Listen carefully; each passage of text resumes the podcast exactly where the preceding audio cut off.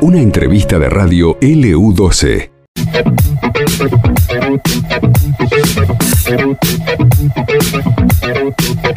I was born in a city where the winter nights don't ever sleep. So this life's always with me. The ice inside my veins will never bleed. Love.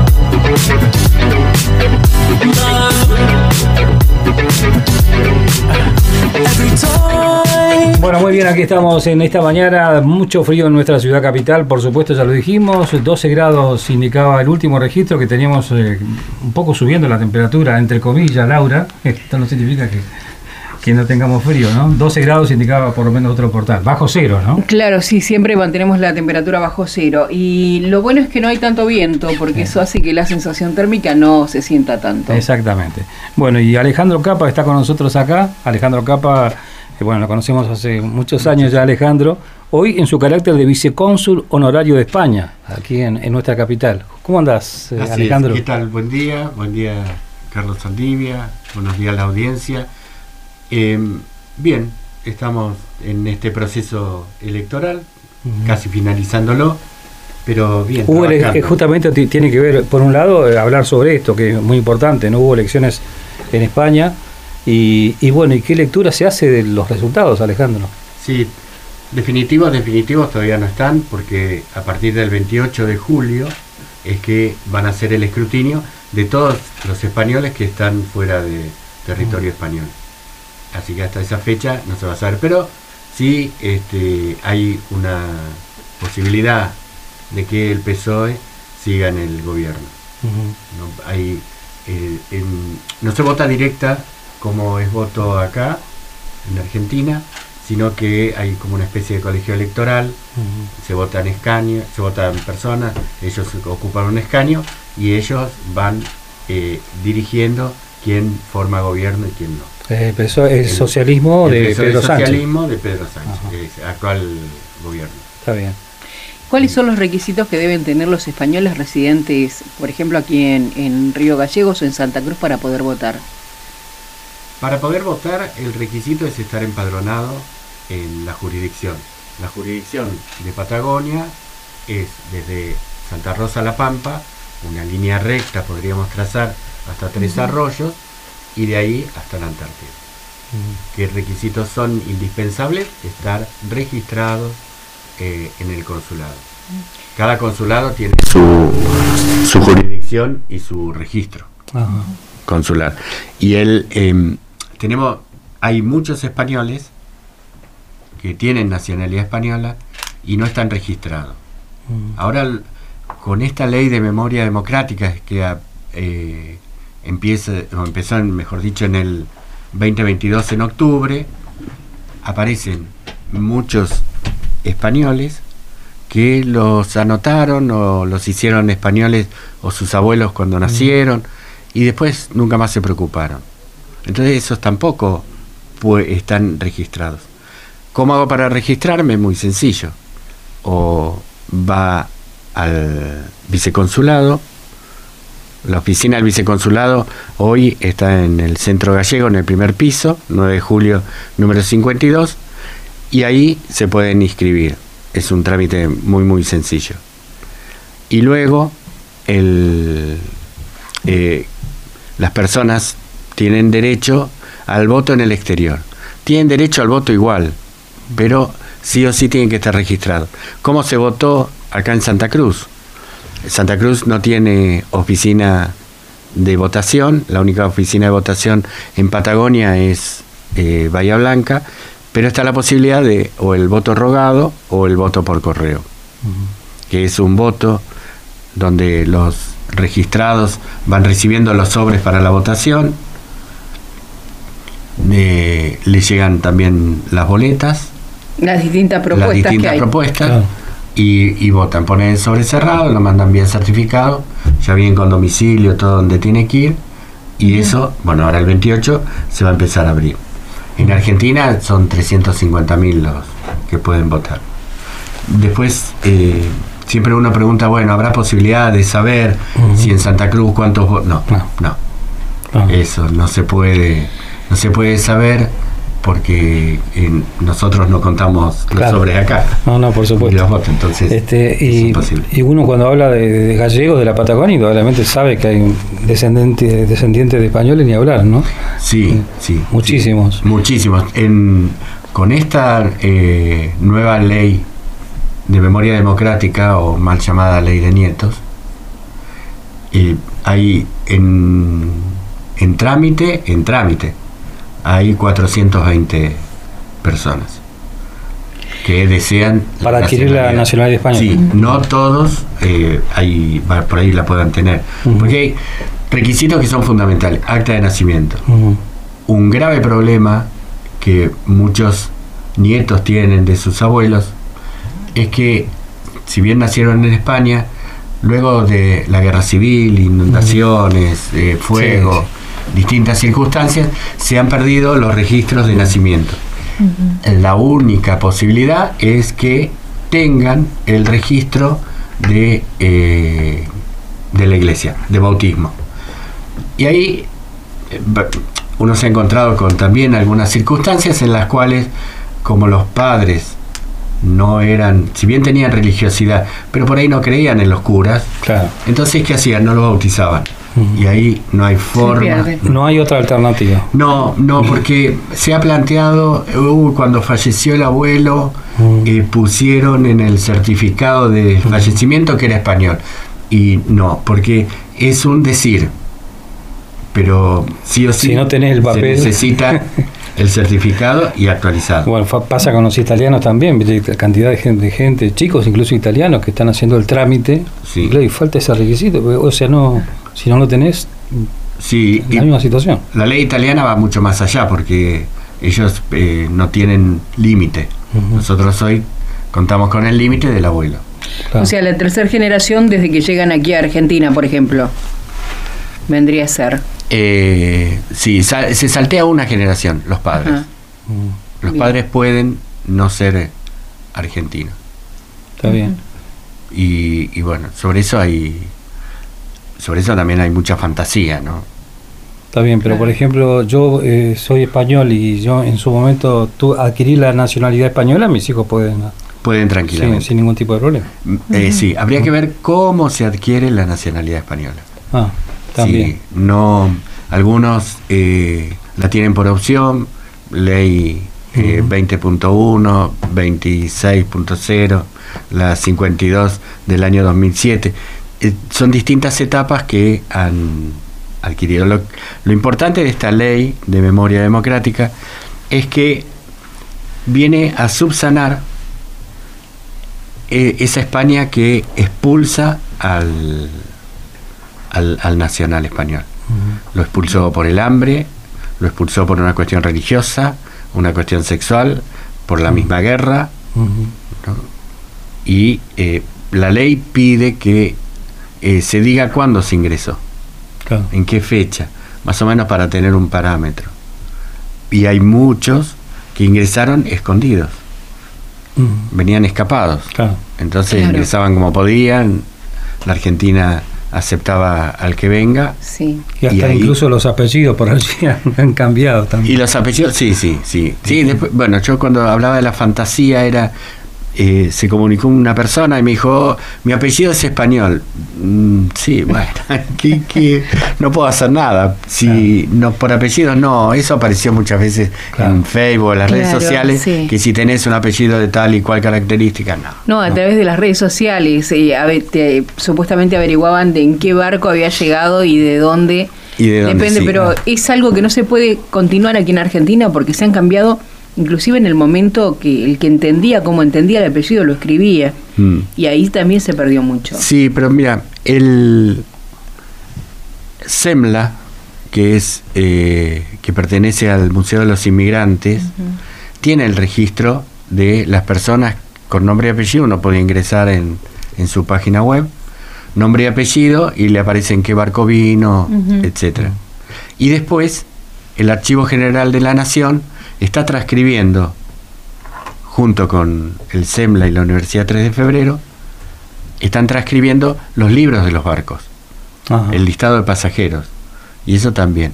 En cuanto al, al nombre, sí, sí. Tenemos diferencias de letras. Sí. Claro. Si es con G o con J. Y más los gallegos que la G eh, usan la X. Claro. Entonces, eso también, quien lo escuchaba y anotaban lo que podía. Está bien. Y, y como podían. Sí, además. Y el que venía, venía hablando por ahí en su dialecto y Claro. hablaba de lo que podía. Claro. Y expresaba Los gallegos. Sí, Claro, a y- algunos tampoco les gusta que le digan gallego, ¿viste? ¿Y cuál es el, el requisito que necesita uno si sabe que sus abuelos son españoles? y ¿Qué es lo que debe presentar si busca la nacionalidad? Si desea adquirir la nacionalidad, es el acta de nacimiento del abuelo o la abuela. Eso fundamental. Luego eh, vamos en cadena, acta de matrimonio del abuelo o la abuela, el acta de nacimiento del padre, acta de matrimonio y el acta de nacimiento propia.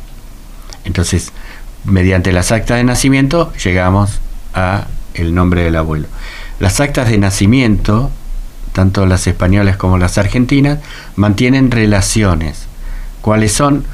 Cuando miro un acta de nacimiento española me encuentro con el nombre de los padres y el nombre de los abuelos del Hijo nacido. de- Mm, Y acá en la Argentina es exactamente claro. igual. Y eso está muy bueno porque ahí se entabla una relación.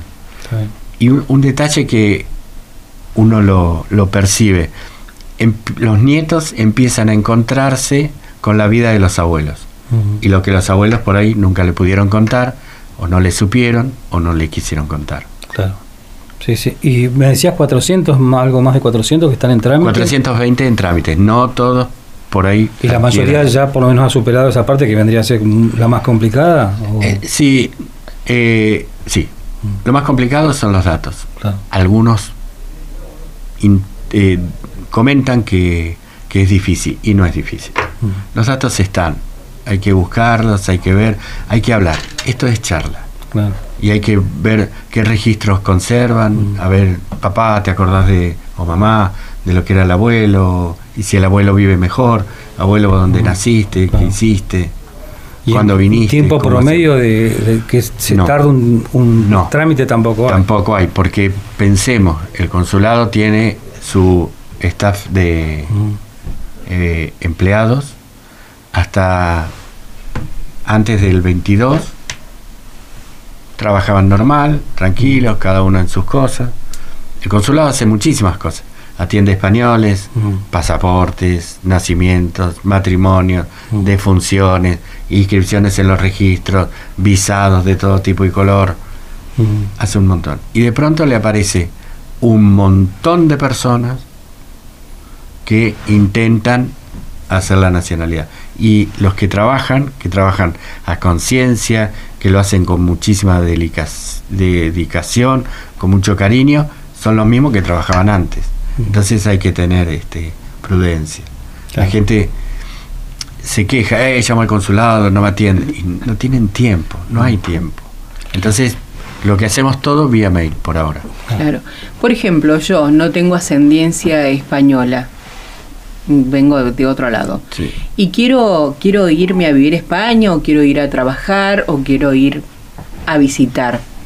¿Qué trámite debo hacer? De visita ninguno. Con la visa de turismo, 90 días, uno puede recorrer el país con toda tranquilidad. Visa de estudios, ir a estudiar, que donde Como intercambio se- puede ser. donde se inscriba, sí. Mm, Como intercambio es, o- Es otro requisito. otro requisito. Sí, porque yo me inscribo en la Universidad eh, de la Complutense y me reciben, me aceptan la inscripción y ahí inicia un visado de estudios, en los cuales tengo que presentar varios requisitos, que es poder mantenerme solo, dónde voy a vivir, certificados de, de salud y en mi pasaporte al día, etcétera. Si voy por un intercambio, que nosotros estamos atendiendo una señorita que está intentando hacer el, el trámite de intercambio, pero no tiene colegio asignado. Y si no tiene colegio asignado, eh, no se le puede hacer un visado porque no está matriculada en ningún colegio. Claro. Y eso es requisito fundamental. Claro. Y si voy por trabajo, el Estado español, el empleador español le tiene que solicitar permiso al Estado español para eh, contratar a un trabajador no nacional. El Estado se lo da y ahí se inicia un trámite, que es mucho más corto. Y el que más, eh, el, el más solicitado es el de salud. Sí, cuando hay un médico o alguien que tenga una cuestión de, de sanidad, eh, es más ágil el trámite, porque España está necesitando, y para ciertos lugares, más médicos Mm. o personas de salud. Pero ningún trámite es imposible, Claro. ninguno. En algún momento se hablaba de que se necesitaba sí o sí para ingresar a España una carta de invitación. Sí, Sigue existiendo. Sigue existiendo la Real Carta de Invitación. ¿Qué es eso? Cuando voy, llego a Madrid, bajo el avión, me atiende Policía Nacional y me dice, señor, usted que viene turismo. Ah, bien. Pasaje de ida y vuelta. Acá Claro. lo tiene. ¿Dónde se va a alojar? En el hotel tal, cual, de visita en tal lugar. Bien. ¿Dónde se va a alojar? No, tengo un amigo acá que me va... Real Carta de Invitación, que es que su amigo es un documento público, un documento notarial, que su amigo se va a hacer cargo de usted, Claro. Es el la- responsable de él en el país. de él en el país. Esa es la real carta de invitación. Ah. Puede ocurrir también que llego a Madrid y me dicen buenos días, me sellan el pasaporte y entro. Claro. Depende Sí, del día. del día. Pero siempre hay que ir con toda la documentación Con al día cosas. y uno lo que recomienda es que lleven los teléfonos de donde van a visitar los consulados argentinos. Sí. La mayoría de los que están haciendo el trámite de gente joven, Alejandro, o digo, chicos que por allí dicen o piensan en un mejor bienestar, Eh, algo laboral. Hay de todo, gente Mm. mayor, porque es una cadena también. Si adquiero la nacionalidad por origen y mi nieto la adquiere, como yo la adquiero de origen, se la puedo otorgar. Entonces ahí también aparece un poco, este, tenemos la ley de nieto, pero el bisnieto al final levanta la mano. Claro. Acá Sí, estoy.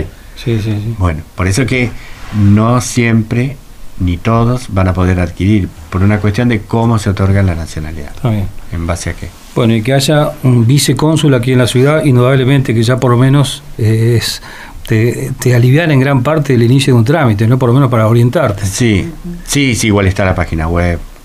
Y el eh, viceconsulados en Santa Cruz son dos. Uno está en San Julián, Luis Benítez, y otro acá en Río Gallegos. Antiguamente había uno en Puerto Deseado. Mm, La verdad que desconozco qué es lo que sucedió con ese viceconsulado. ¿Y se depende no. de Bahía, decías? Todo depende de Todo Bahía. de Bahía Blanca. Todo de Bahía Blanca, sí. Y Como, el, si, como si no hubiera pasado la, la historia, digo, ¿no? Pues, no, y viceconsulado en Río Gallegos hay 1919. ah, que es el último registro que yo Sí. estoy encontrando. Y después el viceconsulado emitía pasaportes, que eso también era un detalle que, Ah. que no sabíamos. Y apareció uno en el, en el 30, 31, yo tengo un, un pasaporte porque viajaba a Chile. Entonces Mm. tenía que ir a la policía de Santa Cruz, policía del territorio, claro. con el pasaporte español que emitía el viceconsulado. Le autorizaban, iba al, eh, al consulado chileno, el consulado chileno le sellaba como para permitir que pueda ir a Chile. Y después, eh, cuando uno empieza a leer estas cosas, es- hay tantas historias Claro. detrás, tanta, Sí, sí. tantas eh, sí esas historias que están escondidas yo no digo perdidas pero sí escondidas Sí, y que uno tranquilamente las puede Es acá indudablemente gran parte de lo que es hoy nuestra ciudad, nada más y nada menos, Sí. eh, tiene que ver con, con la cantidad de inmigrantes españoles, ¿no? Sí, De españoles. distintas regiones de España, por supuesto. sí sí sí sí sí españoles italianos bueno la Argentina tiene una especie de división no cuando uno va eh, pa- por ejemplo los gauchos judíos todo lo que es Mm. parte de Entre Ríos más Sí. Corrientes y después vos tenés los turcos mal llamados turcos los árabes Mm. que los tenés también en Santiago del Estero. ¿viste? Eh, alemanes del Volga, que los tenés también en Misiones. Bueno, la provincia de Buenos Aires tiene dos colonias alemanas, Córdoba tiene una. Y acá sí, muchísimos españoles e italianos. Ah. Tal es así que eh, semanas anteriores estuvo eh, haciendo un se estuvo haciendo un documental sobre los gallegos en Santa Cruz. Vinieron a Río Gallego, estuvieron hablando con nosotros, bueno, tomaron algunos registros. Y en las actas, mm, cosa que llaman la atención, ¿no? En las actas hay el acta, yo no recuerdo si era la 57, 58, 1935. Finales del 35, fin de año, Centro Gallego hace un acta. Centro Gallego es de 1927. Hace un acta. La, el acta siguiente, a página siguiente y numeración siguiente, 1940. Entonces, ¿qué pasó acá? Bueno, la guerra civil dividió a la ciudad, Claro. a los españoles. Hace algunos años atrás se, se pagaban los títulos nobiliarios de los españoles que estaban fuera del país. ¿Eso sigue sigue existiendo? Ya no, Eh, ¿no? La verdad que no tengo, no, no tengo ni idea. Porque yo con- conocí a alguien hace muchísimos años que ella cobraba, era una duquesa Mm. y vivía en Argentina desde... Ah, claro, lo que hay es, eh, hay gente que ha trabajado en España, vive en Argentina o participó en la Guerra Civil Española, vive en Argentina y cobran un subsidio. Hay personas que están en situación de calle, Ujú. que viven en Argentina y el Estado español, hasta que pueda regularizar su situación, otorga un subsidio. Eso sí, de títulos nobiliarios, la verdad que Sí, no, no debe- sabía. no debe Sé- quedar todavía. No, sé de estos casos que sí, que son eh, eh, tienen subsidios, ayudas. eh, Es un estado se presente con sus sus este, habitantes fuera del país. eh, mm, sí, trata de ser presente. No siempre lo consigue, pero Pero bueno, el intento está. Sí, eh, al menos lo que se ve en Santa Cruz, es- desde el tiempo que yo estoy y que supe de la existencia, yo me encontré con un sola, una sola persona que está necesitando del, del auxilio del gobierno español. Porque el Estado acá en Santa Cruz es muy presente. Entonces, ante cualquier urgencia, emergencia, está a la espalda del Estado. Ante cualquier situación, el Estado acude. Claro. Entonces, no mira tampoco si es o no es, que no, de qué nacionalidad, que se encargue tu país, no sé. No, el Estado siempre está. Bueno, Alejandro, Alejandro Capa hablaba con nosotros. Eh, ¿Está habilitada? te- ¿Hay un horario de atención? De, Hay, sí. Horario de atención, miércoles y viernes, en forma presencial, no hay que sacar turno, hay que ir. De 17 a 19, 19.30, bueno, las personas que estén ahí los atendemos. 9 de julio, número 52, primer piso. Sobre el- la puerta de acceso está el escudo español, fácil de identificar. el centro un lugar conocido. Sí. Ah, sí, es al lado del centro. Lado. La puerta de al lado. La puerta de al lado. Sí. Pero bueno, todos los que deseen eh, averiguar, ver. Dos cosas importantes, el, el viceconsulado que yo presido, como casi como todos los viceconsulados, atiende en forma gratuita. Uno no tiene que pagar absolutamente nada. Y los trámites los eh, pueden hacer eh, tranquilamente las personas. Pueden contratar a un gestor si desean, pero no, no es necesario. No va ni por una vía más rápida ni por la otra. Y bueno, hay, hay gestores que se le va la mano. Claro. Suele pasar esa cosa. Pero, pero sí, sí, no, yo no, no conozco eh, ninguno, ningún gestor me ha venido a ver y, y tampoco eh, sé de cuánto pedía una persona, pero bueno. Pero Claro. lo pueden hacer No es en forma. necesario no, pagarlo. no, y además, cuando uno solicita las actas de nacimiento a España, Ujú. tienen que ser actualizadas. Acá también es algo importante. Yo tengo el acta de nacimiento de mi abuelo cuando vino a la Argentina en los años 50. Sí, pero ¿sabés qué? Pudo haber pasado mil cosas. Que este, alguien se haya cambiado el apellido por una cuestión de eh, que, que estaba enemistado con los padres. Y ahí hay que empezar a rescatar a ver cómo se hace. y si no se encuentra el acta de nacimiento, se puede reconstruir, que es algo importante, tarda un tiempo. Esto es como juntar estampillas, ¿eh? ¿Qué? Esto es para pacientes. Paciencia. Pero se puede reconstruir. Entonces, esas cosas son importantes. Claro. Y después los que quieran, el WhatsApp, que ahí, ahí me tienen que tomar paciencia. No, no, está bien. está bien. y en horarios normales, porque este en, en, en casa se quejan y tienen toda la razón del mundo, A cualquier hora. cualquiera. Vos estás, viste, por, ahí Sí, sí. por darle al- a, a la tostada a la mañana y suena el teléfono. Claro. Entonces miro y ya no atiendo, después contesto, pero cada vez que se inicia un trámite hay que hacerlo con prudencia y con tranquilidad. Mm. Inicias uno y te llegan 10, inicias uno y te pasan 3. Claro. Y se puede atender eh, en toda la provincia, no hay problema en eso. A veces uno dice, ah, yo soy. Mientras, una cosa que es fundamental, ¿qué domicilio tienen en el DNI? El DNI tiene que tener domicilio para que uno lo pueda atender, u otro viceconsulado lo puede atender, uno lo deriva. Tengo domicilio porque vivo y encontré en la página web su nombre y su número de teléfono y le llamo de Neuquén. Bueno, en Neuquén hay alguien, te paso el dato de Neuquén. Contactate con la persona de Neuquén que te va a decir lo mismo que yo, pero mucho más ágil porque lo tenés ahí. Claro. Sí, exacto. Entonces, y el, el teléfono. sí, el teléfono, dale. WhatsApp, solo WhatsApp. 2966 49 93 03. Perfecto. Y lo que se solicita a todos aquellos que quieran escribir, que me pongan quién es, por favor. Claro. Claro. Porque uno recibe, ay, necesito datos de la ciudadanía española. Y no sé quién sos, buen día, hola. Respeten los horarios de Y merienda. horarios prudentes.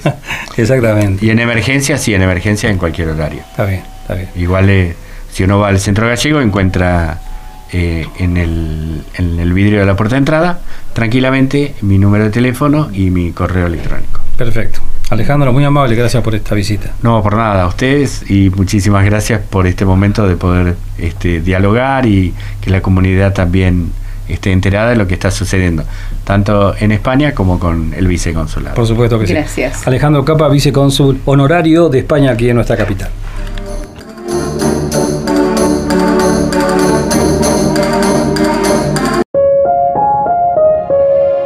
Esto pasó en LU12, AM680 y FM Láser 92.9.